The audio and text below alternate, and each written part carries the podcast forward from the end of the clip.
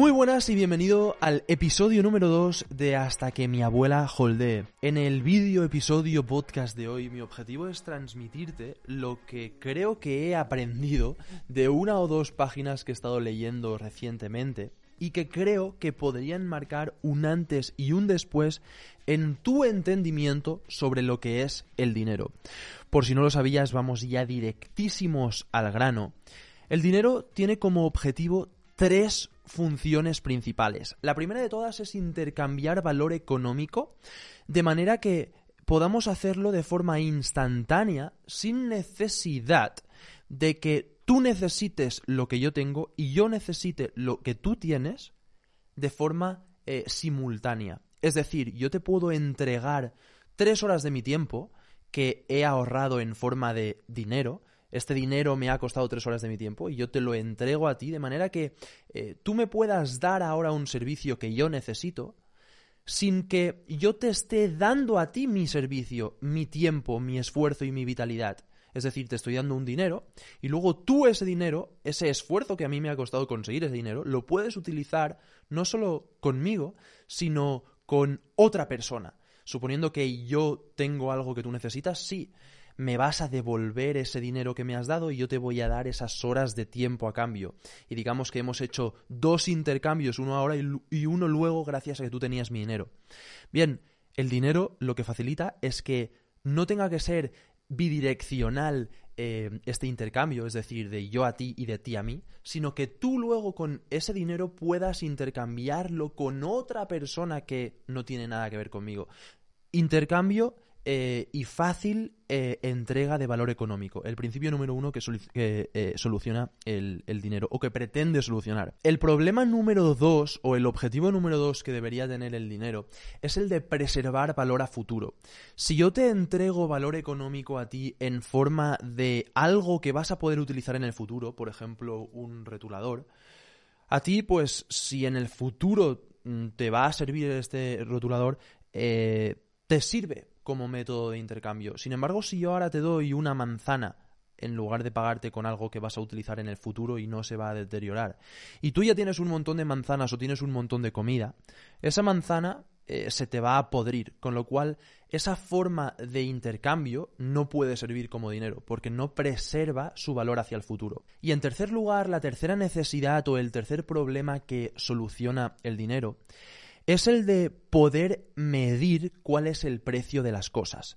Si mm, el valor eh, de la forma de dinero es cambiante, por ejemplo, esto que yo te entrego en concepto de tu tiempo ahora es muy valioso, pero en el futuro deja de serlo y tengo que entregarte un montón de esto para la misma cantidad de tiempo, claro, eh, eso dificulta el poder cuantificar ¿Cuánto de esto tenemos que intercambiar por una, por dos, por tres, por cuatro horas de nuestro tiempo? Entonces necesitamos algo relativamente eh, estable y que preserve ese valor a futuro, de manera que lo podamos utilizar para guardar nuestro esfuerzo que hacemos ahora eh, para poderlo intercambiar en el futuro en concepto de ahorro, en concepto de energía ahorrada, y eh, que eso sea universalmente reconocido para medir el precio de las cosas y que pueda haber comercio y pueda haber intercambio a nivel global. A raíz de estas tres necesidades, voy a ir hojeando mis notas porque quiero que sea eficiente este episodio. En el siglo número uno, en los años entre 0 eh, y 100, los romanos consiguieron solucionar los dos primeros puntos, es decir, intercambiar fácilmente valor económico y eh, preservar su valor a futuro. Y esto lo hicieron utilizando el oro. Desde hace 2000 años, como te decía, se empezó a utilizar el oro. Pero claro, tenían el problema de que no podían pagar por, ciertas cosas eh, con facilidad, porque a lo mejor eh, comprarse esto no valía uno de estos quizás valía medio de estos. Entonces, tener que cortar un lingote de oro o un trozo de oro si no era uniforme era muy complicado. De modo que lo que los romanos hicieron fue inventar las monedas. Seguramente ya existían antes, pero eh, en base a la información que yo he encontrado se dice que esa es em, la etapa en la que eh, se empezaron a usar las primeras monedas de oro. El caso es que em, hasta aquí parece que todo va perfecto. Solucionamos que podemos intercambiarnos algo valioso. Todos creemos que es valioso porque es escaso, cuesta mucho esfuerzo encontrar oro y si todo el mundo cree que cuesta esfuerzo encontrar ese oro, todo el mundo cree que eh, el oro es valioso. Podemos utilizarlo para guardar valor a futuro porque como el oro se encuentra muy poco a poco, es decir, anualmente si hay 100 unidades de oro, pues habrá una o dos extras a final de año en base a todas las excavaciones que se han hecho y se vienen haciendo, eh, podemos con eso calcular que va a seguir valiendo bastante nuestro oro. Y ahora los romanos en, el, em, en los siglos 5 em, y 6 empezaron a unificar pues em, todo, todo este valor económico en monedas, de manera que eh, fuera fácil el intercambio. Ahora, ¿el problema dónde está? Porque hasta aquí parece todo perfecto. Bien, el problema viene cuando em, los emperadores romanos dicen, oye, todas las monedas que pasen por nuestras manos, si contienen 8 gramos de oro, les vamos a recortar un poquito de ese oro, nos vamos a quedar con un poquito de tu esfuerzo, porque recuerda que cada una de esas monedas está compuesta por un poco del esfuerzo de quien la ha encontrado, y por ello todo el mundo cree que es valiosa. Le vamos a recortar un trocito de, de, oro a esa moneda, nos lo vamos a quedar nosotros y vamos a volver a meter la moneda en circulación. De manera que las monedas ya no sabemos si tienen un valor de 8 horas de nuestro tiempo o de siete horas de nuestro tiempo. Entonces, claro, esto, eh, ¿cómo puede suceder? ¿Por qué sucede esto? ¿Por qué los gobiernos desde el Imperio Romano nos quitan nuestro esfuerzo? Porque, escucha, que em, en todas las monedas que hay en circulación le quiten un poquito de ese oro y se lo queden ellos.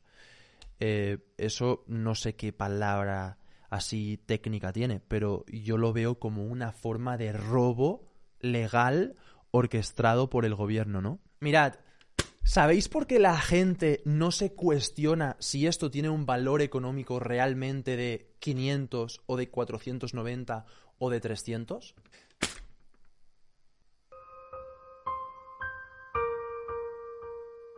Acabo de romper 500 pavos. Bueno, da igual.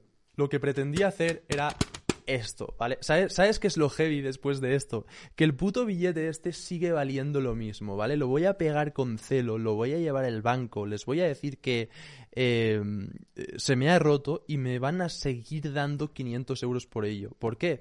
Porque en realidad esto vale nada. O sea, con un par de céntimos van a poder imprimir otro de estos. Así que me la chupa. De hecho, lo podríamos romper del todo. Mirad, el motivo por el que la gente no se cuestiona... Hostia, no me puedo creer que lo haya roto, tío. No me, lo, puedo creer. ¿Sabes por qué la gente no se cuestiona si esto tiene un valor o no? Es muy sencillo.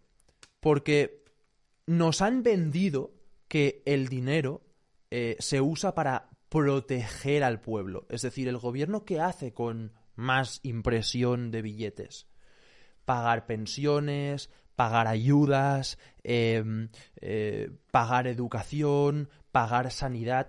Eso nos dicen que hacen al imprimir billetes. Claro, nosotros decimos, ah, bueno, si los billetes son la forma que tenemos de intercambiar valor económico, vamos a trabajar por billetes, ¿no? Claro, el tema está en que si nosotros trabajamos X horas por conseguir un billete entero, ¿vale? Y luego va el gobierno y nos dice, oye, este billete entero ya no vale todas estas horas de tiempo que has trabajado, ahora solo vale esto. Tú estás eh, cada vez más jodido sin estar dándote cuenta. Y esto lo permitimos con los bancos centrales. Mirad, em, los bancos centrales, para el que no lo sepa, fueron em, unos bancos que se inventaron en, bueno, el Banco Central de Ámsterdam fue el banco que se inventó en eh, una ciudad que se llama Brujas cuando eh, se creó la primera empresa eh, privada en la que uno podía invertir. Es decir, ahora mismo tenemos empresas como Apple, tenemos empresas como Garmin, que fabrica relojes, empresas de ropa. Antes no había empresas. La gente desarrollaba eh, sus labores, sus servicios, eh, pero era como a nivel autónomo. La primera empresa, de hecho, se formó en 1602, a principios del siglo XVII, cuando una empresa que se iba a las Indias a por especies y a por riquezas em, era súper mega rentable y mucha gente quería participar en esos viajes, pero no necesariamente con su cuerpo físico, sino con su dinero. Oye, eh, barcos y gente o organización que estáis yendo a las Indias a explorar y a robarle el patrimonio a los que están por ahí. Eh, yo quiero formar parte de eso, pero me da pereza subirme a un barco, me quiero quedar con la familia. Entonces tú tenías la posibilidad de darle un dinero eh, a esa empresa que se formó de manera que te pudieran dar una rentabilidad. Esta empresa en el 1602 era tan, tan, tan rentable que incluso el gobierno le daba préstamos. Ahora, para hacerlo todo como más oficial, crearon un banco en el que se podía crear dinero de la nada, es decir, recortar parte del dinero de la gente, si había X dinero en circulación poner nuevo dinero en circulación. ¿Cómo? Pues bien, si había X monedas eh, en, circulación en ese momento y le recortaban un gramo de oro en cada una de las monedas que había en circulación, luego con esas, eh, con todos esos gramos de oro los juntaban y podían hacer un montón más de monedas, ¿no? Pues bien, eh, haciendo eso es como financiaban esta empresa y esta empresa se supone que pagaba intereses. Claro, si lo piensas estaba completamente compinchado el gobierno, el banco eh, eh, de Ámsterdam que se creó y por supuesto la empresa que se iba a las Indias. Esto de alguna forma se convirtió en la monopolización del dinero.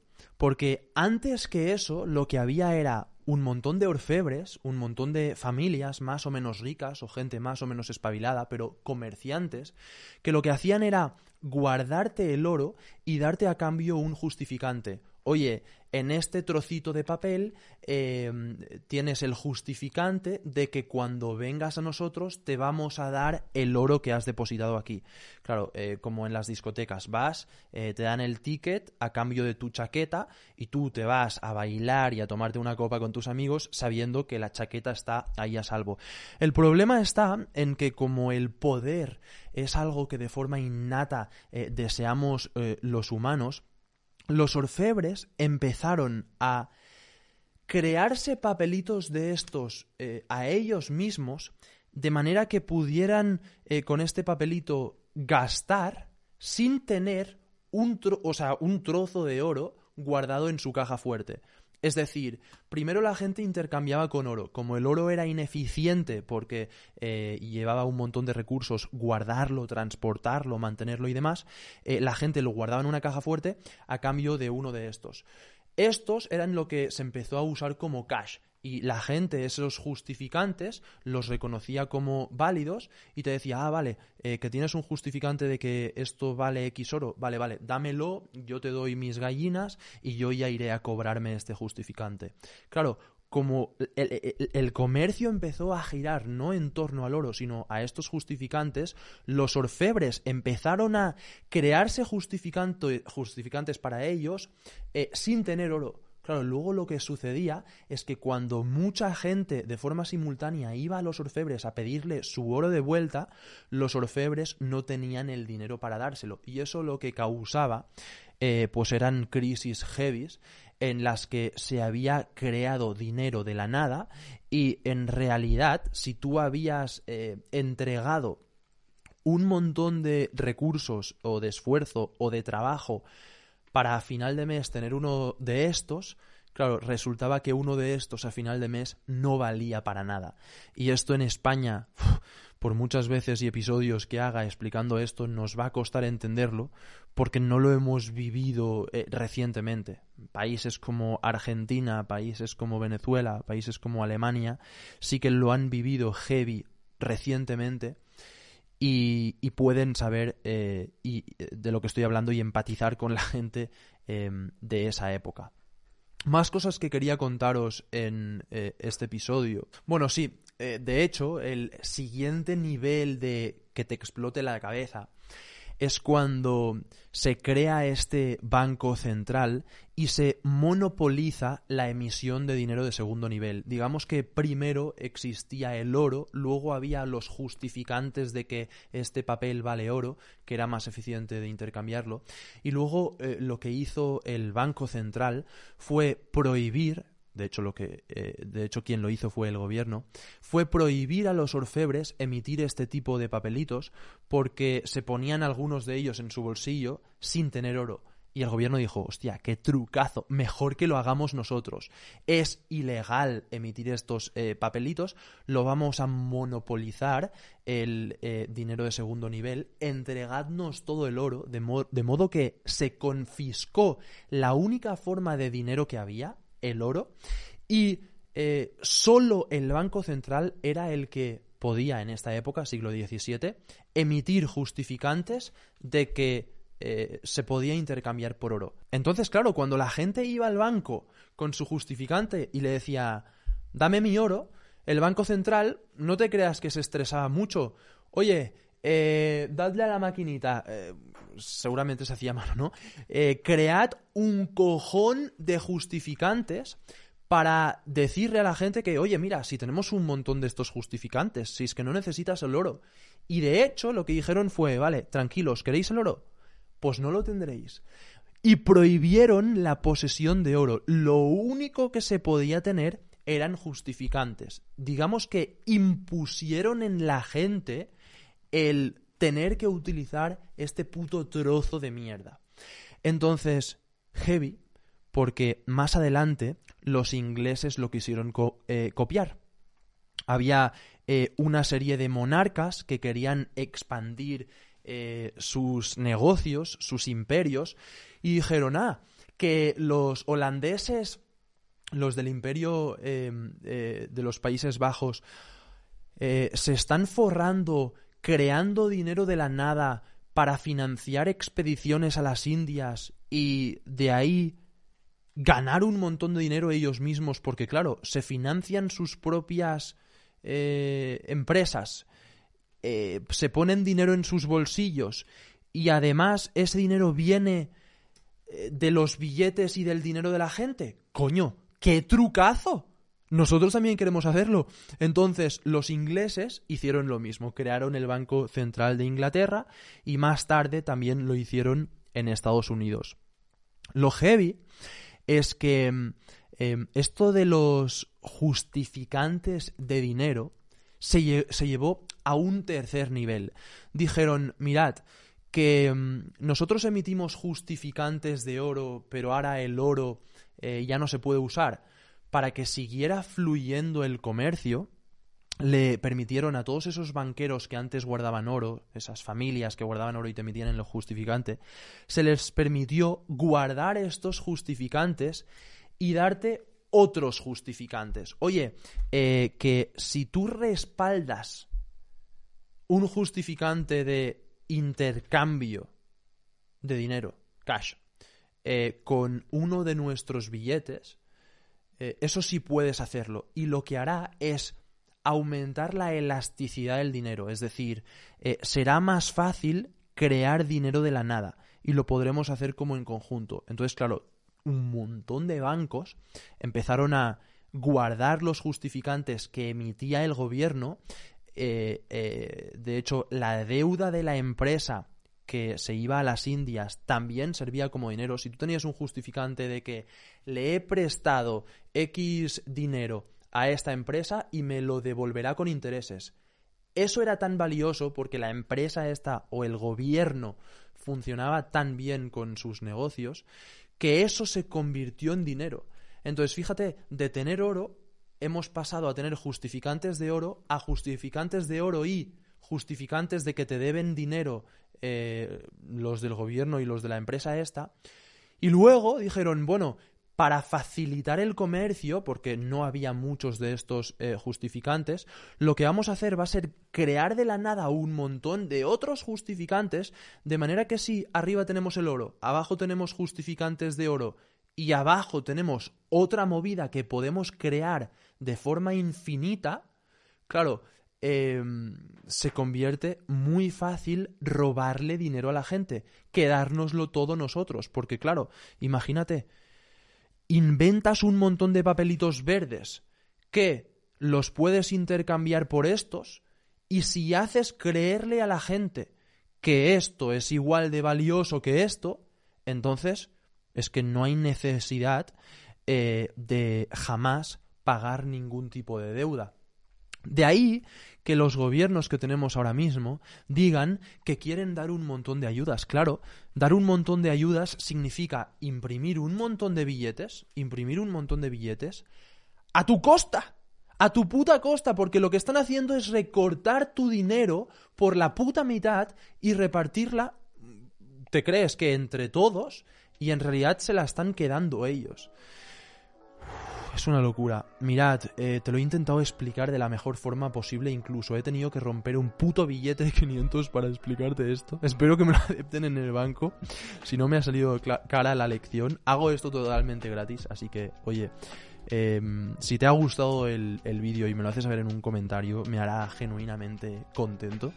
Y si lo compartes, uff, eso ya, eso ya es eso ya es lo más. Si lo compartes, un millón de gracias de antemano por si no me conocías, me llamo Yubis Tardoya y semanalmente hago uno de estos con tal de concienciarte sobre lo que es el dinero y sobre cómo nos están estafando.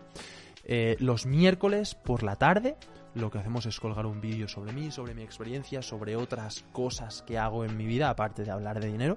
Si te interesa, suscríbete y nos vemos en el siguiente vídeo. Un saludo.